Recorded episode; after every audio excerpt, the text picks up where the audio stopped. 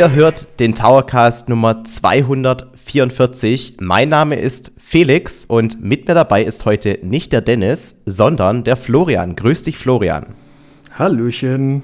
Wir reden heute über ein ganz, ganz besonderes Spiel. Wahrscheinlich für mich das Spiel, auf das ich mich dieses Jahr am meisten gefreut habe. Es wird schwierig mit Zelda, aber ich glaube, ich finde 2D-Mario-Spiele nochmal ein bisschen spannender. Wir reden über Super Mario Bros.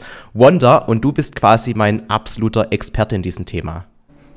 ja, ich hatte ja das Vergnügen, das Spiel vorher testen zu dürfen. Das heißt, ich habe es für N-Tower einmal komplett durchgespielt. Beziehungsweise, ich würde mal sagen, zu 99 Prozent habe ich es durch. Und äh, ja, daher habe ich, glaube ich, schon bis jetzt einen ganz guten Einblick in das Spiel bekommen. Ja, und das ist auch wichtig, denn heute, wir hatten ja schon mal einen Podcast über Super Mario Bros. Wonder gemacht und da haben wir über die Basics gesprochen. Wir sind so die verschiedenen Charaktere durchgegangen und haben die Story angesprochen und halt so über die allgemeinen Dinge von Super Mario äh, Bros. Wonder so ein bisschen äh, geredet. Heute wollen wir allerdings ein bisschen tiefer in die Materie einsteigen. Das heißt, für die Leute, die wirklich gar nichts über das Spiel im Vorfeld wissen sollten oder wollen, ähm, sie sollten jetzt vielleicht eher abschalten, denn möglicherweise gibt es den ein oder anderen Spoiler. Wir wollen natürlich nicht zu spezifisch werden, aber wir wollen beispielsweise auf so Dinge eingehen wie, was passiert, wenn man das Spiel durchgespielt hat, ähm, wie lang ist die Langzeitmotivation eben, wenn das der Fall ist, was kann man alles tun, was muss man tun, um 100% zu erreichen.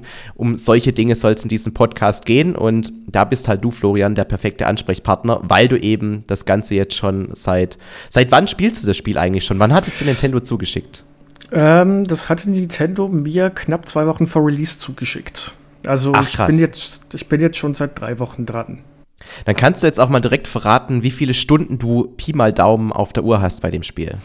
Das ist jetzt eine sehr gute Frage, weil dadurch, äh, also ich konnte es nicht mitlocken lassen, aber ich denke jetzt mal so bestimmt so an die, bis man hundertprozentig durch ist, 30 bis 50 Stunden irgendwie sowas. Mit allem, äh, mit, den, mit allen Sachen, die man freischalten kann und so weiter und so fort. Kommt, glaube ich, ganz gut hin. Ach, verrückt, also doch eine ganze Weile. Weil ich habe jetzt schon öfter gehört, dass das Spiel eigentlich gar nicht so lang sein soll, auch wenn man jetzt versucht, alles einzusammeln. Ähm, wie ist denn da der Vergleich, im, ähm, wenn du es jetzt mit alten New Super Mario Bros. Spielen ähm, betrachtest? Also ist es länger, kürzer oder ungefähr gleich wie jetzt ein New Super Mario Bros. U zum Beispiel? Ja, jetzt, jetzt erwischst du mich ganz äh, eiskalt, denn ich habe die New Super Mario äh, Jump Runs konsequent alle ausgelassen, weil mir die damals beim Anspielen eigentlich nie gefallen haben und dementsprechend Ach, sind die komplett an mir vorbeigegangen. Aber ähm, zudem, klar, die Level an sich im Wonder sind deutlich kürzer, ähm, was meiner Meinung nach auch gar nicht so schlecht ist. Aber eben, ähm, es gibt ja auch teilweise versteckte Levelausgänge und dergleichen und bis ich die mal gefunden hatte ähm, und äh, ja, es gibt noch diese Suchtrupp-Level, wo man äh, versteckte Gegenstände finden muss und alles. Und das alles so zusammengemünzt hat dann doch schon eine relativ lange Spielzeit gegeben. Und eben, ich bin noch nicht hundertprozentig fertig. Ich sitze gerade noch am aller, allerletzten Level und fluch mich da durch und habe es bis jetzt noch nicht geschafft. Hört sich auf jeden Fall gut an. Und man muss ja auch dazu sagen, dadurch, dass du das Spiel äh, jetzt zwei Wochen vor allen anderen spielen konntest, also wir nehmen den Podcast jetzt hier am 22. Oktober auf, äh, auf und das Spiel ist am vergangenen Freitag erschienen. Heute ist Sonntag. Und ähm, dadurch konntest du halt auch nicht in irgendwelche Komplettlösungen reinschauen. Du musstest alles selber rausfinden. Und ähm, das mache ich eigentlich auch tatsächlich nur bei 2D Mario Spielen so, sonst habe ich nicht Geduld dafür, weil äh, die Level werden dann doch immer zu ausartend und äh, wie du schon gesagt hast, bei Super Mario Bros. Wonder ist es ja auch wieder so, dass die Level meistens so innerhalb von drei, vier Minuten durchgespielt sind. Oh, kommt drauf an. Also am Anfang schon. Die ersten paar Welten würde ich sagen, ist das tatsächlich so. Da kann man, vor allem wenn man ein bisschen erfahrener ist, schon gut durchrennen. Aber wenn es in die späteren Welten geht, dann hockt man schon so bestimmt so fünf bis zehn Minuten an einem Level. Je nachdem, wie gut man ist, wahrscheinlich auch ein bisschen länger. Liegt es denn daran, dass einfach der Schwierigkeitsgrad höher ist und man deswegen länger braucht oder werden die Level auch so komplexer in ihren Strukturen und in der Größe? Äh, sowohl als auch. Also der Schwierigkeitsgrad steigt, steigt sehr langsam. Also es ist eine sehr flache Kurve, wie der hochgeht. Ähm, das finde ich jetzt eigentlich gar nicht so schlecht, gerade wenn Leute in das Genre vielleicht reinkommen. Ich würde mal sagen, so die ersten drei Welten, sind noch alle relativ einfach und ab dann geht es sukzessive höher und später werden die Level zum einen größer und sie werden halt auch einfach schwieriger, auch was, äh, für, als, was das Spiel von einem verlangt hinsichtlich irgendwelchen Moves, Bewegungen oder ähm, ja, Gegnern. Ja, okay, das hört sich auf jeden Fall äh, schon mal interessant an, weil ich bin ja noch gar nicht so weit. Ich bin jetzt ähm, Stand Sonntag, Mittag, bin ich in der, würdest du sagen, das ist die zweite oder die dritte Welt, wenn ich jetzt in dieser Schneewelt angekommen bin? Das ist offiziell die zweite. Die zweite Blu Welt. Ich glaube, diese Blüteninsel gil gilt nicht als eigene so richtige Welt, sondern ist eher so ein so eine ja, Übergangs so eine, ja genau, Welt, ne? wo man also. wo man immer zwischen jedem Level oder jeder Welt muss man da ja mal einmal durch und ein paar zusätzliche Level machen. Ah, verstehe. Das heißt, da kommt man immer wieder zurück. Ist wie so eine kleine Hub-World quasi. Genau. Und dann kann man wahrscheinlich dann auch, wenn man, ähm, gibt es Warp-Möglichkeiten später? Also, dass man sich von einer Welt zur anderen äh, warpen kann? Oder ist dann quasi das der Weg, dass man trotzdem, wenn man jetzt in Welt 2 ist, relativ zügig auch in Welt 7 kommt? Ähm, das kannst du eigentlich von Anfang an machen. Sobald du ein Level geschafft hast, ähm, kannst du mit der Starttaste in, den Level, in die Levelübersicht und dich eigentlich zu jedem bisher geschafften Level äh, hinteleportieren. Ah, verstehe. Okay, siehst du, das habe ich noch gar nicht rausgefunden. Aber äh, wir sind jetzt schon relativ ins Detail reingegangen. Ähm, du hast ja das Spiel auch getestet. Möchtest du den Hörern und Hörerinnen mal verraten, was du dem Spiel für eine Wertung gegeben hast? Ja, das war eine ganz schwierige Geschichte. Ähm, ich bin ewig hin und her äh, gewechselt zwischen der jetzigen Wertung der 9 und dem, unserer Höchstwertung der 10. Ui. Und ja, ja, es war wirklich eine, eine ganz schwierige Geschichte. Und letztendlich habe ich mich dann aber doch für die 9 entschieden. Wenn ich könnte, hätte ich eine 9,5 gegeben, weil für eine 10 hat es in meinen Augen dann trotz allem nicht ganz gereicht. Okay, auf die Gründe können wir ja dann gleich eingehen. Aber es ist auf jeden Fall spannend, dass du trotzdem so eine hohe Wertung zückst, wo du doch davor bei den New Super Mario Bros. Spielen immer gesagt hast, nee, das catcht dich nicht so richtig. Kannst du vielleicht ähm, darauf eingehen, was dich denn bei diesen New Super Mario Bros. Spielen ähm, persönlich nicht so gereizt hat, was jetzt bei Mario Wonder aber besser umgesetzt wurde? Ähm, das ist zum einen so ein bisschen, gut, die Optik ist immer noch dieselbe, aber es ist so allgemein dieses Spielgefühl, diese New Super Mario Spiele. Ich habe das New Super Mario Wii U damals auf der Wii U gespielt und mhm. ähm, habe das, glaube ich, vier oder fünf Level gespielt und ich es ist bei mir irgendwie nicht dieser, dieser Flow aufgekommen, den ich früher hatte, wenn ich auf dem NES oder auf dem Super NES oder auch auf dem N64 Mario-Spiele gespielt habe. Also es, es, der Funke wollte nie so wirklich überspringen. Und das als die Ankündigung ja, und als die Ankündigung für äh, New Super Mario Bros. Wonder kam, war Ohne ich mir New. auch relativ. Ohne New, ganz wichtig. Das wird ja weggelassen. Ach ja, stimmt, ja, stimmt, stimmt, stimmt, stimmt.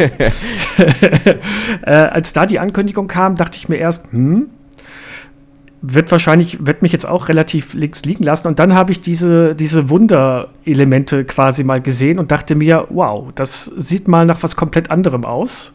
Das mhm. hat mich interessiert. Und das war dann auch das erste äh, Super Mario-Spiel, für das ich mich wirklich mal bei uns gemeldet hatte zum Testen. Und als ich es gekriegt habe, muss ich ganz ehrlich sagen, hatte ich wirklich ein bisschen Bammel, dass diese Wunder-Events oder diese Wundereffekte, die man im Spiel hat, dass das so eine relative Eintagsfliege wird und man das Beste schon alles im Trailer gesehen hat und sich alles irgendwann wiederholt.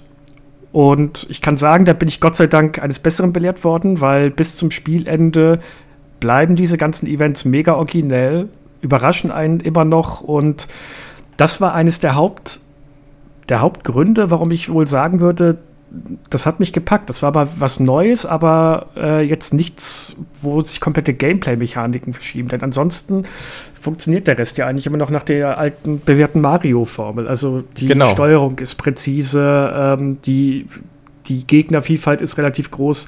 Es passiert auch verdammt viel innerhalb der Welten. Also äh, die, die Level sind lebendig und vollgefüllt es war im Endeffekt, dass ich gesagt habe, ich gebe dem Spiel die Chance, dieses Wunder-Event Mhm, mhm. Also das ist auch der, der große äh, äh, Werbepunkt, den Nintendo jetzt bei dem Spiel ansetzt, alleine schon wegen dem Namen Super Mario Bros. Wonder. Also das ist ja so die große Neuerung in dem Spiel, weil du hast schon richtig gesagt, wenn man jetzt diese Wonder-Events weg lassen würde, dann könnte man ja schon von dem klassischen Super Mario World 2 oder sowas reden, weil man hat da diese große Oberwelt, geht von Level zu Level und äh, spielt sich dann eben immer näher Richtung Bowser hin. Aber dadurch, dass man eben diese Wonderbloom-Events hat, passiert eben in ja, also bisher, ich bin ja erst in, in Welt 2 angekommen, aber bisher ist eigentlich immer etwas komplett anderes passiert und teilweise auch so komplett verrückte Dinge, dass dann irgendwie die Pflanzen, also diese, wie heißen die, Mutant-Tyrannia-Pflanzen halt, Die dass die anfangen ja. zu singen oder ähm, dass die Welt sich erschüttert, dass dann irgendwie anfangen Steine zu rollen oder sowas. Also da passiert immer irgendwas anderes und ich glaube, das war auch für dich der Punkt, der dich dann ähm, an der Stange gehalten hat, bis zum Ende, oder?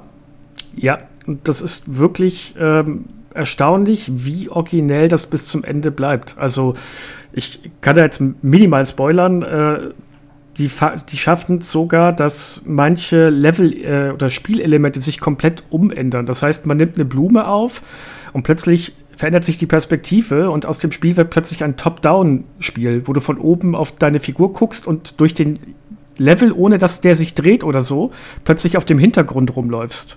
Das ist krass, aber das hat man auch schon im Trailer gesehen, deswegen habe ich da auch schon ein Bild vor Augen, wie das ungefähr aussieht. Aber ähm, es zeigt auf jeden Fall, dass man wirklich mit allem rechnen muss, wenn man dieses Wunderblumen-Element einsammelt. Ähm, tatsächlich ist es aber nicht Pflicht, das Ding in jedem Level einzusammeln, sondern das ist quasi ein Secret, das man finden kann, ne?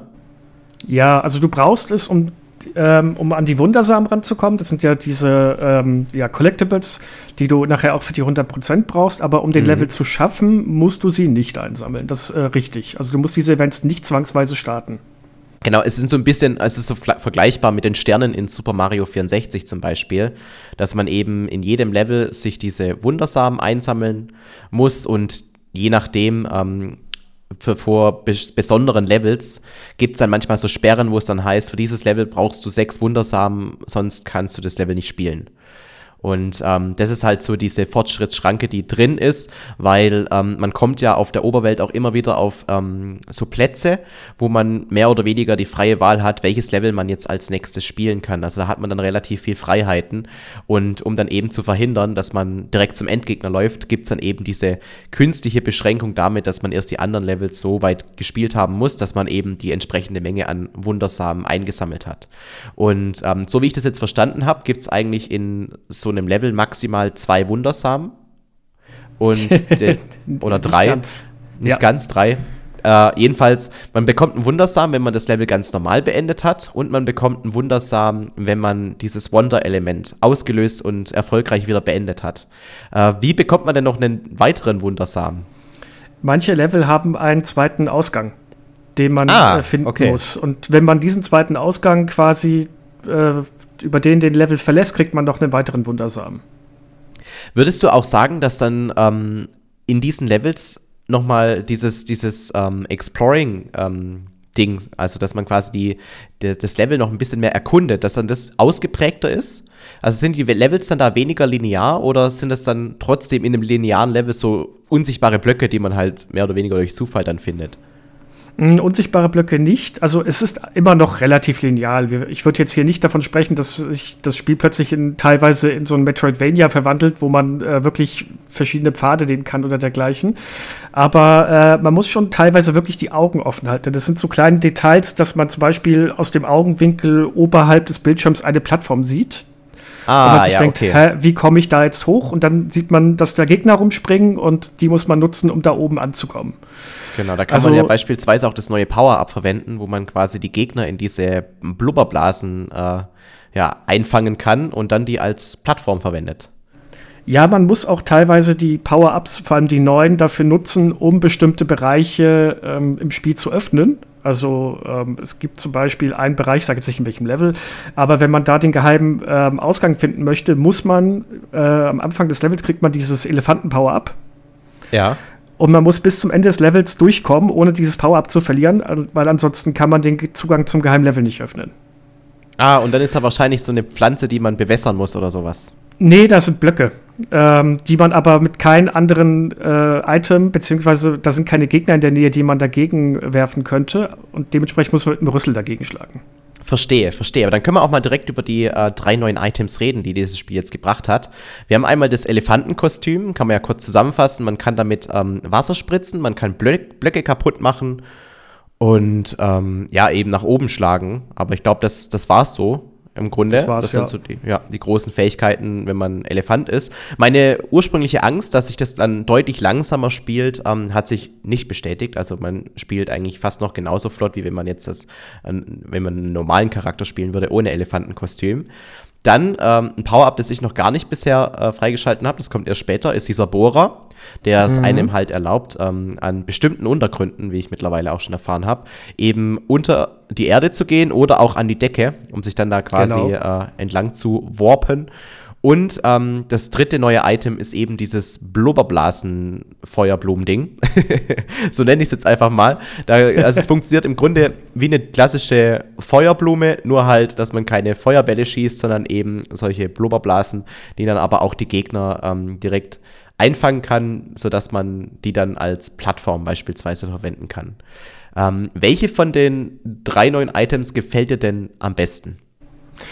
Das ist schwierig. Ich schwanke da zwischen dem Elefanten-Power-Up und diesem Bohrerkopf. Der Bohrerkopf ist halt echt toll, wenn man es ein bisschen eiliger hat, denn man kann, wenn man sich geschickt anstellt, große Teile eines Levels quasi ja, überspringen.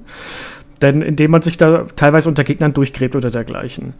Ähm, der Elefant ist halt insofern toll, weil der recht vielseitig ist. Und in manchen Leveln ist das zum Beispiel äh, elementar wichtig, dass man dieses äh, mit seinem Rüssel dieses Wasser verspritzt mhm. weil man sonst an gewisse Bereiche nicht rankommt oder halt einfach die Jump-Run-Einlagen schwieriger werden.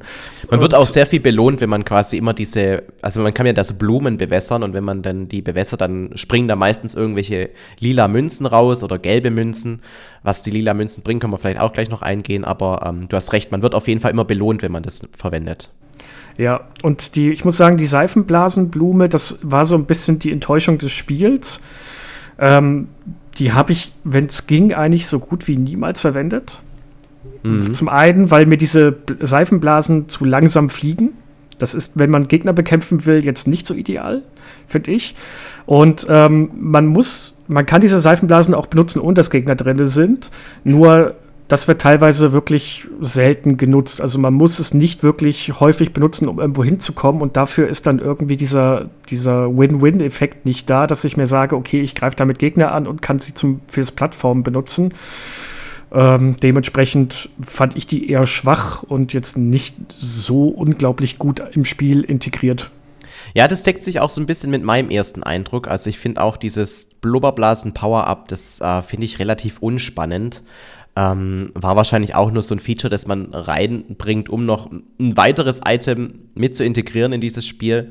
Äh, da hätte man aber durchaus noch ein bisschen äh, kreativer sein können und ja, vielleicht noch irgendwie ein Flugelement mit reinbringen können, weil das fehlt ja jetzt komplett. Also man hat jetzt nicht irgendwie diese Propeller-Items von, von den New Super Mario Bros. Spielen oder auch kein äh, Tanuki-Kostüm, ähm, wo man eben dann durch die Levels fliegen kann. Also das fehlt komplett in dem Spiel. Ich weiß aber nicht, ob das ähm, nicht im Endeffekt gerade bei den Wunder-Events ziemlich viel kaputt gemacht hätte oder die teilweise wirklich unmöglich gemacht hätte. Also ich sehe schon aus Gameplay-Design-technischer Sicht, warum sie es nicht gemacht haben. Äh, ich glaube, wenn du diese Wunder-Events nicht gehabt hättest, dann hätte man sowas einführen können, aber viele Wunder-Events verlangen ja auch, dass du wirklich an Ort und Stelle bist und wenn du dann so ein Item hast, mit dem du wirklich äh, an höher gelegenen Ebenen kommst, hätten sie das, glaube ich, entweder unnötig verkomplizieren müssen, dich irgendwie restriktieren müssen oder hätten es weglassen müssen. Ja, wahrscheinlich hätte dann das Leveldesign auch grundlegend nochmal anders aussehen müssen, weil du hattest ja auch vorhin davon gesprochen, dass man äh, einen besonderen Eingang von dem Level oben irgendwie am, am Rand entdeckt. Und dann muss man sich eben überlegen, wie kommt man da hin? Und wenn man jetzt irgendwie ein Item wie den Propellerhut hätte, dann könnte man sich einfach kurz hochschießen und dann wäre quasi die ganze Challenge dahinter einfach, ja, nicht, nicht vorhanden. Also ich kann das auch verstehen, warum das nicht da ist. Aber ähm, ja, der Kompromiss ist dann eben, dass jetzt so eine komische äh, ja, Blubberblasen-Geschichte mit dabei ist, die aber ja keinen so richtig erfreut. nee, nee, ist richtig. Ich habe es ja auch schon von, von anderen ähm, Testern gehört, dass dieses Blubberblasen-Item schon hinter den anderen beiden äh, zurückbleibt. Aber zwei von dreien, damit kann man ja leben. Ähm, reden wir mal so ein bisschen über den Content, den man äh, während des Spiels macht, ähm, der einen so ein bisschen an der Stange hält. Also man pro Level gibt es ja immer drei solche lila Münzen, also die dann eine 10 drauf haben, so 10er Münzen. Und ähm, mhm. so kleinere lila Münzen. Was, was bringen die einem denn und ähm, zählen die auch zu den 100% mit dazu? Die, ähm, die lila Münzen sind quasi deine Währung für den Ingame-Shop. Ja, auch Super Mario braucht mittlerweile einen Ingame-Shop, was mich, was ich jetzt nicht so genial fand, aber gut. Damit kann man sich im Endeffekt zweierlei Sachen kaufen, zum ein, oder dreierlei. Zum einen kann man sich in den Shops Abzeichen kaufen. Das sind ja diese passiven oder aktiven ähm, ja, Boni, die man sich vor jedem Level ausrüsten kann und die einen entweder zum Beispiel höher springen lassen, ähm, die Blöcke im Level erscheinen lassen, die einem helfen oder wenn man es richtig einfach haben möchte, die einem davor bewahren, dass man in den Abgrund fällt, dann springt der Charakter automatisch wieder einmal raus. Die kann mhm. man sich teilweise kaufen. Zwar nicht alle, aber manche. Gehen wir gleich noch drauf ein. Genau, und ähm, ansonsten kann man sich in den Shops noch extra Leben kaufen. Das äh, ist eigentlich eine ganz nette Geschichte, vor allem wenn man an die späteren äh, Challenge-Levels geht, aber da kommen wir bestimmt auch noch zu. Und man kann sich die Aufsteller für den Multiplayer kaufen. Diese netten kleinen ähm, Pappaufsteller, die jeder Charakter hat und die man für den Multiplayer aufstellen kann. Da eine Frage, ähm, die mich jetzt beim, bei, also ich habe ja auch schon so ein paar Dinge mir in dem Shop gekauft, auch mit diesen lila Münzen. Äh, zum einen ist es wirklich komplett random, welches von diesen ähm, Schildern man bekommt. Also im Sinne von, kann es auch sein, wenn man jetzt am Ende 99 von 100 möglichen hat, dass man quasi immer nur welche bekommt, die man eh schon hat, aber äh, nicht das Fehlende. Also, dass es da so ein Zufallselement mhm. gibt. Äh, jetzt muss ich wieder, jetzt werde ich ein bisschen spoilern, aber wirklich nicht großartig. Äh, ich kann es dir deswegen nicht sagen, weil ich mich erst sehr spät mit diesen Ausstellern beschäftigt habe und du kommst später im Laufe des Spiels in eine Spezialwelt und dort ist ein Händler, wo du gezielt alle Aussteller kaufen kannst. Ah, okay. Also das merke ich mir schon mal. ist auch ganz gut, dann kann ich das. Man, man, kann ja sich auch tatsächlich Wunderblumen kaufen in diesen Shops, aber sie sind relativ teuer. Aber ähm, ich glaube, die muss man wahrscheinlich für die 100% sowieso irgendwann gekauft haben. Deswegen habe ich mir die auch immer direkt mit als erstes gekauft. So analog zu, dass man auch in Mario Odyssey sich so ein paar Monde in diesen Shops kaufen konnte. Ja, genau. Das, die hatte ich jetzt sogar ganz vergessen. Ja, es gibt pro Welt immer wieder mal Shops, da kann man sich die Wunderblumen kaufen, da hast du recht. Genau. Und die sind, die sind für die 100% wichtig und für die 100% wichtig sind auch die drei lila Zehnermünzen, die man kriegt. Die gibt es in also jedem wenn, Level, ne? Also in jedem großen in, Level. Genau, in jedem Level gibt es diese Zehnermünzen und die muss man einsammeln, wenn man auf die 100% kommen möchte. Und zusätzlich, das war so eine Sache, die hätte ich gerne gewusst, bevor ich das Spiel gestartet habe. Ähm, wenn man den Level abschließt und nicht ganz oben auf dieser Fahnenstange auf die Spitze springt, ja. dann, kriegt man so, dann kriegt man so ein Wunderbar. Das zählt auch zu den 100 Prozent. Ah, verstehe. Also ich versuche natürlich von mir aus immer schon ähm, ganz oben hinzukommen, aber manchmal schafft man es halt nicht. Das heißt, theoretisch könnte ich dann das Level direkt nochmal neu starten, weil äh, ja, auch wenn ich es auf 100% durchspielen will, muss ich es eh irgendwann gemacht haben. Ja, und dann kleiner, ähm, da schon mal ein kleiner Tipp. Ich meinte, mache ich gleich mal ein bisschen Eigenwerbung. Auf ntower.de haben wir jetzt mittlerweile zwei, vielleicht, wenn ihr das hört, schon drei Guides, die sowas unter anderem beinhalten. Ähm, wenn ihr in die Level-Auswahl geht, also wo man die ganzen Level sich angucken kann, dann ist hinter dem bei jedem Level aufgelistet, was man für Sachen einsammeln kann. Also Wundersamen, die drei Zehnermünzen und die, diese, ob man das, die Spitze erreicht hat. Und mhm. wenn man die, in jedem Level diese 100% hat, dann erscheint ein transparenter Haken im Hintergrund. Ah, okay, verstehe. Das heißt, man weiß dann auch konkret, okay, in dem Level habe ich jetzt alles entdeckt, was es zu entdecken gibt, da muss ich nicht nochmal reingehen. Genau, und wenn es, einen wenn es einen dritten Wundersamen gibt, dann sieht man das auch, äh, erkennt man das auch daran, dass wenn man äh, die Wundersamen hat, jetzt zum Beispiel, du hast zwei Wundersamen, du hast drei lila Münzen und du hast das wunderbar geschafft und der Haken fehlt immer noch Ah, dann weißt du, irgendwas in, irgendwas in diesem Level fehlt. Und dann meistens ist es wahrscheinlich dann so ein Secret Exit. Genau. Das ist so ein bisschen wie bei Super Mario World, dass man eben mal eine rote Plattform hat und mal eine blaue Plattform und das dann jeweils quasi anhand des Farbsystems, auch wenn es einem niemand erklärt, dann dir anzeigt, ob es da noch irgendwas freizuschalten oder zu entdecken gibt oder eben nicht. Also ich finde es mhm. immer nett, wenn da einem das Spiel so ein bisschen an die Hand nimmt, so nicht irgendwie direkt drauf zeigt, du musst dahin laufen und dann das tun, damit du da eben weiterkommst, sondern nee, man bekommt nur einen Hinweis, hey, guck mal, in dem Level ist noch was. Und ich finde, das ist so genau die Menge an Führung, die ich haben möchte, die ich auch brauche, dass ich nicht äh, dazu gewillt bin, irgendwie mir online eine Komplettlösung rauszuziehen, wenn ich es dann auch auf 100% spielen möchte. Ja, und das macht das Spiel auch wirklich gut. Also wie du schon sagst, man weiß halt, da ist irgendwas und dann gehst du aber auch ganz anders in diesen Level hinein. Dadurch, dass es ja auch kein Zeitlimit mehr gibt, was ich übrigens super finde, ja. ähm, kannst du in aller Ruhe dir durch den Level gehen und gucken, okay, wo könnte denn jetzt hier eine mögliche Stelle sein? Was habe ich übersehen? Und ähm, also in meinem Fall war das so, dass ich durch den einen oder anderen Level wirklich durchgelaufen bin und erst mit offenen Augen an diesem ähm, geheimen Levelausgang vorbeigelaufen bin und wirklich drei bis vier Anläufe gebraucht habe, bis ich gecheckt habe, ach, da ist ja was. Ach krass. Ja, also bin ich schon gespannt drauf, wie das dann bei mir sein wird und wie lange ich dann brauchen werde, weil ich ja nicht mehr so der extreme Zocker bin, der jetzt irgendwie jeden Tag drei, vier Stunden vor, vor der Kiste sitzt. Äh, wie lange das dann dauert, bis ich das auf 100% durchgespielt habe, aber das habe ich mir tatsächlich fest vorgenommen. Das will ich auf jeden Fall noch machen, weil Mario-Spiele habe ich bisher immer zu 100% durchgespielt. Das ist so mein Stable, den möchte ich auch durchhalten. Nachdem ich bei Zelda bisher, also bei äh, dem neuen Teil, so Tears of the Kingdom, äh, so krachend dran gescheitert bin, aber vielleicht lege ich da auch im, im ja, Ende des Jahres vielleicht noch mal ein bisschen nach. so, ähm, reden wir als nächstes über diese Abzeichen, die du schon ähm, angesprochen hattest. Es gibt die ja in verschiedenen Kategorien und was ich auch ähm, sehr positiv fand, es ist jetzt nicht so wie ähm, in, in anderen Spielen, wenn man irgendwie neue Items einsammelt, dass man die dann irgendwie hortet, aber nie verwendet, sondern man wird ja vom Spiel wirklich aktiv dazu aufgefordert, hey, nutz doch jetzt für das nächste Level mal dieses Item hier, das du jetzt neu bekommen hast. Und dann, dann macht man es sich dran und dann ist dann quasi das auch immer automatisch vorausgewählt, wenn man ähm, das, das Level dann, das danach kommt, startet. Also es, man wird vom Spiel sehr ermuntert, immer wieder diese, diese Abzeichen, die einem verschiedene Fähigkeiten bringen, ähm, einzusetzen. Wie hat dir denn dieses Element gefallen? Das hat mir ganz gut gefallen, vor allem, weil diese man kann mit diesen Abzeichen sich das Spielgefühl und auch das Spielerlebnis komplett anpassen. Das heißt, ähm, es gibt Abzeichen, die kannst du jemanden, der mit Jump'n'Runs rein gar nichts am Hut hat, anlegen und du weißt, okay, eben wie schon erwähnt, wenn der jetzt den, da in den Abgrund runterfällt, dann wird er einmal wieder hochgeschubst. Oder äh, eines der Abzeichen lässt Blöcke im Spiel erscheinen, also in dem jeweiligen Level, die an kritischen Stellen sind, dass man da zum Beispiel über den Abgrund drüber laufen kann oder die helfen ein bisschen bei manchen ähm, ja, anderen Plattformer-Einlagen. Auf der anderen Seite kannst du es auch ganz umgekehrt machen. Es gibt ja auch Abzeichen, die erschweren dir das Spiel ungemein. Die, die bringen dir noch eine zusätzliche Technik mit rein. Da gibt es, das sind diese Profi-Abzeichen. Eins zum Beispiel macht dich unsichtbar.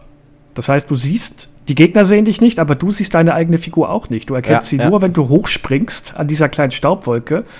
Und das war's. Das, ja, das oh. habe ich auch schon gesehen in Videos. Das stelle ich mir auch unfassbar schwer vor. Ähm, ist es denn so, dass man vom Spiel dann belohnt wird, wenn man das verwendet? Oder ist es quasi so eine Challenge, die man sich selber aufbürden kann, aber die man eigentlich nicht zwingend muss? Das ist rein optional. Also du kriegst auch keine Belohnung oder sonst irgendwas. Äh, es ist wirklich dafür da, wenn du dir noch ein Quäntchen extra Herausforderung aufbürden möchtest, dann machst du das. Das ist mir das tatsächlich Einzige, sehr sympathisch so. Ja, und das Einzige, wo du sie wirklich brauchst, sind halt diese ähm, Herausforderungslevel, wo du dein Abzeichen automatisch angelegt bekommst und dann halt auf dem äh, mit diesem Abzeichen verschiedene Jump-Run-Einlagen schaffen musst. Und da ist, da ist es dann halt wichtig, dass du die beherrschst. Ja, ja. Und ähm, man hat ja neben diesen typischen normalen Levels auch relativ viele von diesen kleineren Levels, die dann teilweise auch nur aus einem Screen bestehen. Und da lernt man die Abzeichen ja auch immer mal wieder ein bisschen kennen. Und ähm, beispielsweise gibt es dann ähm, so ein Schwimmabzeichen, das einen, einen wie ein Delfin schwimmen lässt. Also so ein bisschen fühlt sich das dann an, wie, wie wenn man bei Donkey Kong schwimmt. Und ähm, da muss man dann quasi in Form eines kleinen Rennens dann eben diese drei Zehnermünzen einsammeln. Das ist dann auch so eine extra Abzeichen-Challenge. Und, und solche Levels gibt es immer wieder, ich glaube, über das kom komplette Spiel hindurch. Ja, das sind die sogenannten Verschnaufpausen und ich finde die eigentlich ganz schön, weil ähm, ich, das ist auch wieder so ein Ding für vor allem für Anfänger, finde ich, denn diese Verschnaufpausen geben dir auch alle ein Wunder, eine, so eine Wunderblume. Das heißt, du kommst allein mit diesen Verschnaufpausen an die nötige Anzahl an Blumen, damit du die abgesperrten Level öffnen kannst. Und das ist wieder so ein weiteres Beispiel für die tolle Zugänglichkeit von äh, Wanda, weil das einfach nur der Hinsicht ja fast schon so ein bisschen eine Führungsrolle für mich hat. Denn du kannst dieses Spiel tatsächlich jemandem geben, der es überhaupt nicht kann. Du könntest es auch theoretisch mit, ähm, dank Yoshi und Mopsy, die ja Charaktere sind, die keinen Schaden kriegen, könntest du mit, kannst das auch einem kleinen Kind in die Hand drücken und kannst mit dem zusammenspielen, ohne dass Frust aufkommt, weil es vielleicht jetzt einfach mal öfters sterben würde, wenn es einen normalen Charakter spielt. Und ja, und da kommt dann so auch noch die flache Lernkurve mit dazu, die du angesprochen hast, ne? Genau, also in, in Sachen Zugänglichkeit ist Super Mario Wonder, das habe ich auch bei uns im Test geschrieben, wirklich ein Vorzeigebeispiel, an dem sich wirklich viele andere Jump-Runs gerne eine Scheibe abschneiden können. Absolut, also und das ist ja auch, finde ich, ein, ein, großer Wert, weil ähm, wenn wir jetzt, äh, also ich habe ja gerade eben das Donkey Kong angesprochen, wenn man jetzt da daran denkt, also ich finde, diese neuen Donkey Kong Country Spiele, natürlich auf der einen Seite, uns freut es schon, wenn man eine gewisse Challenge serviert bekommt, aber die Donkey Kong-Spiele, allein auch um die durchzuspielen, die sind richtig, richtig knackig. Und ich könnte mir vorstellen, dass die Zielgruppe von so einem Super Mario Bros. Wonder schon auch viele Kinder sind, die jetzt vielleicht äh, gerade so in die Schule kommen und eben so ihr erstes 2D-Mario-Spiel spielen. Und ähm, die dürften auch das Spiel schaffen, ohne äh, ja, ständig vor Wut in, in Tränen auszubrechen. Ja, auf jeden Fall. Also die Zielgruppe ist jünger, das kriegst du ja allgemein durchgehend mit und ähm, ja, eben auch durch diese Abzeichen, dass du alles so anpassen kannst, wie du möchtest. Ähm, hast du auch, wenn es dir zu einfach ist, ja, dann schmeißt du dir halt das äh, Jet-Abzeichen ran, wo du nur noch schnell rennen kannst und nicht mehr aufhören kannst. Mhm. Und versuchst damit halt mal dein Level fertig zu machen. Ja, das ist auch so ein typisches Speedrun-Ding, ne? Ja. Da, da ist es halt schade, dass da kein Timer runterläuft, weil ähm, das hätte vielleicht noch diesen, diesen Online-Aspekt ein bisschen äh, verstärkt, dass man quasi so Online-Leaderboards hätte und dann jeder ähm, da stellt eine Zeit auf in dem Level und dann kann man sehen, wer das Level am schnellsten beendet. Wobei ich da persönlich auch äh, wieder nicht der größte Fan von bin, weil gefühlt, wenn sowas online dann zur Verfügung steht, wird man einem immer nur vor Nase geführt, wie schlecht man eigentlich in dem Spiel ist und wie viel schneller ja. die anderen sind. ja, ähm, um auch diesen Online-Aspekt nochmal anzusprechen, also man kann quasi in den Oberwelten dieses Online-Ding aktivieren, wenn man zu so komischen Satelliten läuft und dann kann man eben sagen, hey, verbinde mich mit dem Online-Modus und dann auf einmal laufen andere Charaktere mit über die Welt rum. Wie hat dir denn dieses Element gefallen, auch wohl ähm, im Hinterkopf belassen dessen, dass es in einem Super Mario Maker ähm, möglich ist, also Super Mario Maker 2, auch Spiele direkt zusammen oder gegeneinander zu spielen. Äh, wie, wie findest du jetzt diesen neuen Online-Aspekt, der da drin ist? Ich finde den besser. Und zwar, also zum einen, äh, kurz nochmal, kurze Berichtigung, mal kurzer Klugscheiß-Moment. Du kannst den Online-Modus jederzeit anstellen. Du, diese ähm, Stationen sind einfach nur dafür da, um dir nochmal das Ganze zu erklären. Du kannst einfach Start drücken und dann kannst du den Online-Modus anschalten. Okay, verstehe. Ähm, ich finde es insofern besser, dass nur diese äh, Phantome rumlaufen, weil es für mich ein bisschen das Spielgefühl kaputt machen würde, glaube ich, wenn lauter andere feste, in Anführungszeichen, Charaktere da rumlaufen würden. Ähm, ich, also ich glaube, mich würde es mega stören. Ich fand schon die Phantome an sich grenz, hart an der Grenze, dass ich sage, okay, ich sehe jetzt hier die ganze Zeit irgendwelche Schemen durch die Gegend laufen. Es, ist, es ist relativ messy dann, ne? Also ist mir mhm. auch aufgefallen. Ich habe ja das Spiel bisher auch immer nur alleine gespielt. Und wenn man dann in den Online-Modus geht, dann sieht man halt wirklich ständig irgendwelche Figuren rumlaufen. Das äh, kann einen auch so ein bisschen aus der Fassung bringen, weil ich habe auch schon ähm, teilweise dann mal den Überblick so ein bisschen verloren und habe auf einmal auf den anderen Charakter geguckt und habe versucht, den zu steuern. Ja. Aber ich finde, das geht alles noch und sie haben es ganz geschickt gemacht. Ähm, ich habe ja vorhin schon die Aussteller erwähnt, die man in den Shops kaufen kann und die haben tatsächlich auch einen äh, Nutzen im Multiplayer und einen, für den es sich dann teilweise sogar lohnt, den Multiplayer anzumachen, wenn man jetzt nicht komplett äh, von diesen äh, Schemen genervt ist. Denn wenn man im Multiplayer-Modus äh, stirbt, während ein anderer Spieler im gleichen Level ist, dann wird man zu einem Geist und der kann von anderen Spielern wiederbelebt werden. Oder indem man als Geist zu einem von diesen aufgestellten Pappaufstellern läuft. Das heißt, das ist dann quasi noch mal so eine zweite Chance, die man kriegt, äh, ohne dass man den Level neu starten muss. Ist man denn gezwungen für die 100% auch das Ganze online zu spielen? Gibt es da irgendwelche Dinge, die man äh, machen, nur machen kann, wenn man im Online-Modus spielt? Oder kann man den quasi auch komplett ausblenden, wenn man keinen Bock auf sowas hat? Ich würde jetzt mal sagen, den kannst du komplett ausblenden. Ähm, es gibt einen kleinen Kniff, aber ich glaube, dass ich kann mir nicht vorstellen, dass das dazu mitgehört zur 100% Challenge. Ähm, wenn, an, wenn du andere Spieler wiederbelebst oder die beleben sich über, mit Hilfe deines Aufstellers, kriegst du Herzpunkte. Die, die sind dann neben deinem neben deinen ähm, Namen, der dann mhm. erscheint, sind die sichtbar. Und das symbolisiert im Endeffekt, wie sehr habe ich anderen Spielern geholfen. Aber ich habe jetzt keinerlei Anzeichen dazu gefunden, dass es da irgendeine Höchstmenge gibt, die man erreichen muss, um eins von diesen 100%-Dingern zu kriegen. Wird man denn auf eine andere Art und Weise belohnt, wenn man diese Herzpunkte sammelt? Bis jetzt habe ich nichts festgestellt und ich habe das jetzt wirklich äh, seit jetzt mittlerweile zweieinhalb Wochen bin ich nonstop am Spielen und äh, habe nichts dergleichen festgestellt.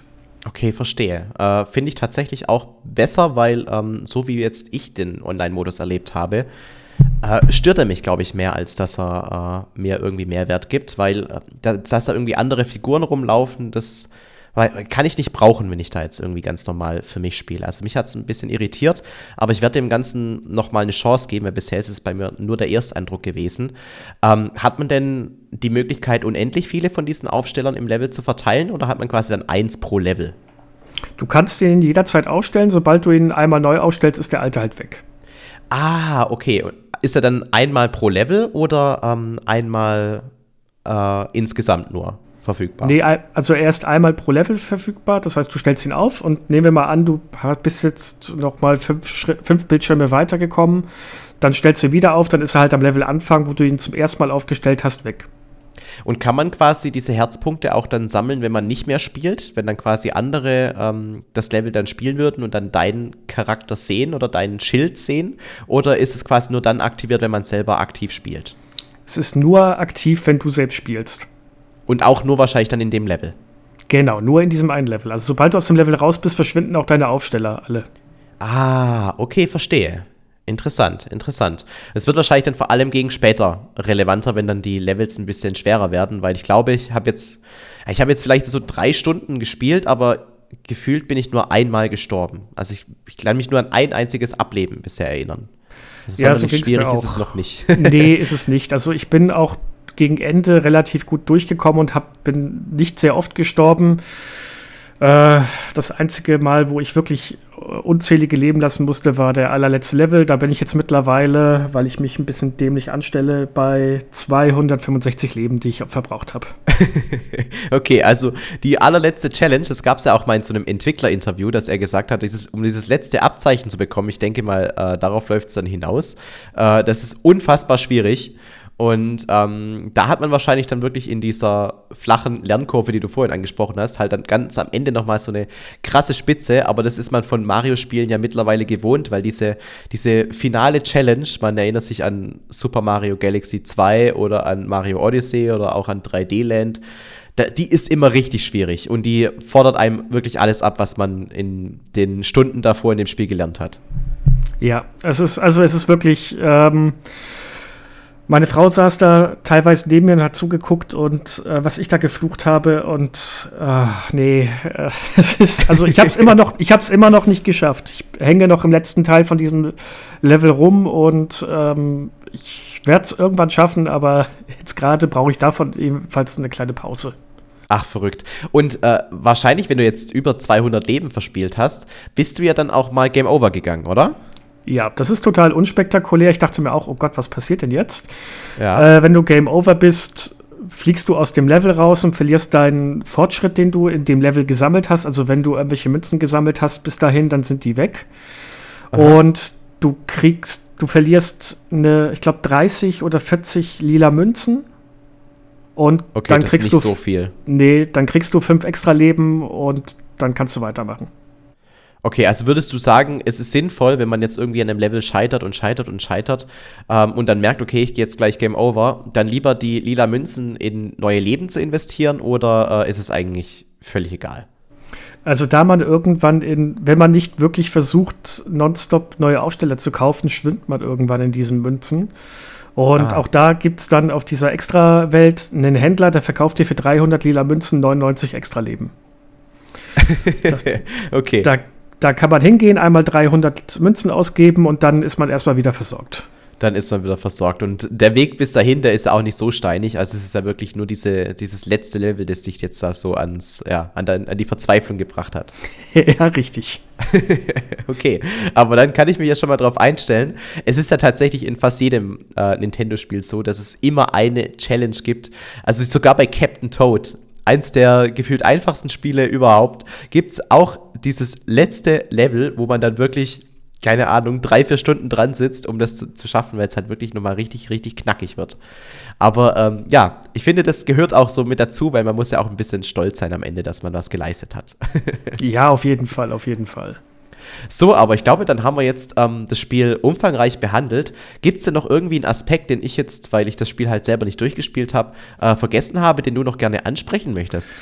Ja, also eine Sache, die mich ein bisschen enttäuscht hat, das ist auch einer der Gründe, warum es bei mir dann unter anderem auch nicht für die absolute Traumwertung gereicht hat, das ist das Boss-Design. Ich weiß nicht, du hast, glaube ich, bis jetzt nur ein, ein einziges Mal ne, den ersten Boss erledigt, ja, oder? Ja, das ist quasi der Boss, den man schon in zig Trailern gesehen hat. Also gegen Bowser Jr. habe ich gekämpft. Genau, und ähm, das ist jetzt böser, also Spoiler-Alert. Äh, für dich du kannst ja unspezifisch bleiben. Ja, ich, so unspezifisch kann ich leider nicht bleiben. Äh, okay. Bleibt alles äh, relativ repetitiv, sagen wir es mal so. Ah, okay. Ja, also, also quasi Koopa-Linge Reloaded, nur halt mit Bowser Jr. gehe ich jetzt einfach mal davon aus, ja, ohne genau. es also, zu wissen. man kämpft nur gegen Bowser Jr. im Endeffekt. Bis oh, auf den okay. Endkampf, der wird, der, der ist dann klassisch wieder gegen Bowser, aber äh, das hat mich mega enttäuscht. Also, das fand ich ein bisschen einfallslos. Klar, die Kämpfe fühlen sich jedes Mal anders an und bringen andere Mechaniken mit sich, aber man trifft nur noch Bowser Jr. als Gegner. Das ist halt schade, weil man sich überlegt, selbst in dem allerersten New Super Mario Bros., also wirklich einem DS-Spiel, da hatte man die Kreativität, um dann mal gegen diesen Maulwurf im Panzer zu kämpfen oder gegen den Riesengumba. Und das haben sie seitdem nicht mehr auf die Reihe bekommen. Obwohl es ja eigentlich auf der Hand liegt. Und die haben ja auch gesagt in dem Spiel, sie hatten sich jetzt irgendwie kein Zeitlimit gesetzt. Die Entwicklung ging so lange, wie es halt gedauert hat aber man hat dann quasi sämtliche Entwicklungs- und Ideenarbeit in diese Wunderblumen reingesteckt, aber sich keine Gedanken darüber gemacht, auch mal ein anderes Boss-Design äh, anzuwenden. Also klar, die, die Bosse, die werden sich, hast du ja schon angedeutet, immer ein bisschen anders spielen, die Challenges immer ein bisschen anders, aber Warum kann man jetzt nicht beispielsweise einmal diesen Bowser Jr. mit einem Waluigi oder sowas austauschen? Ich glaube, die Leute würden völlig ausrasten, wenn das mal der Fall wäre. Das verstehe ich einfach nicht. Das habe ich auch nicht verstanden, weil eben das Spiel ist so originell und äh, bringt so viele tolle Sachen mit sich und dann machen sie bei dem irgendwie sich die ganz leichte Arbeit und machen Copy und Paste und bringen immer den gleichen Gegner. Also das, da kann ich, ich kann es mir nicht erklären. Äh, ja, das war ein bisschen arg ernüchternd. Ich hatte am Anfang noch gehofft, okay, vielleicht zweimal hintereinander, beim dritten Mal wird es jetzt bestimmt wer anders. Und es ist ja auch so, dass manche ähm, Welten, da fehlt der Endboss komplett. Ja, also ähm, das, dann ist quasi das letzte Level einfach ein ganz normales, klassisches Level, wo man eben äh, ja, zur Endfahne gelangen genau. muss. Genau. Und dann war es das. Dann geht man in die nächste Welt mit über. Ach, verrückt. Okay. Also da fehlt also, da tatsächlich was. Mhm. Ja, das ist wirklich ein bisschen ernüchternd und ähm, das hätten sie besser hingekriegt. Das hätten sie wirklich besser hinbekommen. Aber es muss ja auch noch Potenzial geben für ein potenzielles Mario Wonder 2, weil äh, die Engine, die ist jetzt geschrieben und sie haben ja auch äh, schon angedeutet, das ist jetzt die Engine, die sie für zukünftige Mario-Spiele auch wieder verwenden können. Das heißt, hoffe, ich hoffe jetzt einfach mal, dass es jetzt nicht für die nächsten zehn Jahre wieder das einzige Mario-Spiel bleibt, sondern äh. dass wir vielleicht so in den ersten ein, zwei Jahren, wenn der Switch-Nachfolger kommt, dass wir uns da schon auf äh, Mario Wonder 2 freuen können. Also ich meine, wenn sie das machen, die Engine läuft ja super. Also ich, das ist, läuft ja butterweich, kommt zu keiner Bild, äh, zu keinen Einbrüchen der Bildrate, die Steuerung funktioniert gut.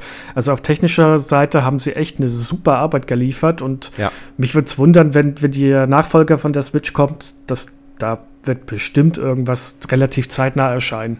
Und ich gehe jetzt auch einfach mal davon aus, es ist ein 2D-Mario-Spiel, dass auch die Verkaufszahlen mitspielen. Ne? Also es ist ja auch bei den ähm, alten Konsolen immer der Fall gewesen.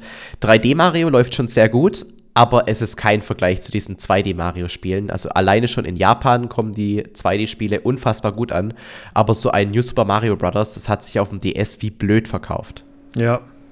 Und das war ja auf der Wii nicht anders und es war, war halt, hat halt diesen, diesen Zacken reinbekommen, als dann in einem Jahr mehr oder weniger gleichzeitig New Super Mario Bros. 2 auf dem 3DS und dann der, der Launch von der Wii U mit New Super Mario Bros. U ähm, rauskam. Aber äh, ja, ich glaube, da ist jetzt mittlerweile auch genug Zeit vergangen und der große Kritikpunkt, dass sich eben alles gleich anfühlt, das haben sie ja jetzt mit diesem Wonder-Element und der neuen Grafik und dieser neuen Anmutung ja ähm, relativ gut ähm, aus der Welt geschaffen.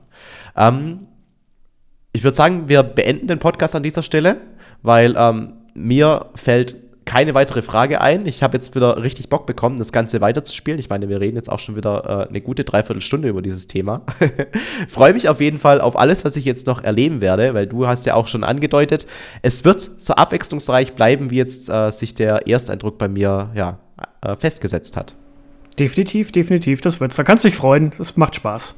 Sehr gut. Und ich glaube, da freuen sich auch die Zuhörer und Zuhörerinnen, dass sie da jetzt wieder ein richtig cooles Abenteuer äh, vor der Brust haben das hoffentlich auch die Zeit bis zum nächsten Nintendo Switch-Spiel, keine Ahnung, was da jetzt Großes noch in diesem Jahr auf uns zukommt. Sagen wir mal, Super, Mar Super, Mario RPG kommt ja noch. Super Mario RPG kommt noch und wir haben noch den Mario Kart 8 DLC, den letzten. Darauf können wir uns auch freuen.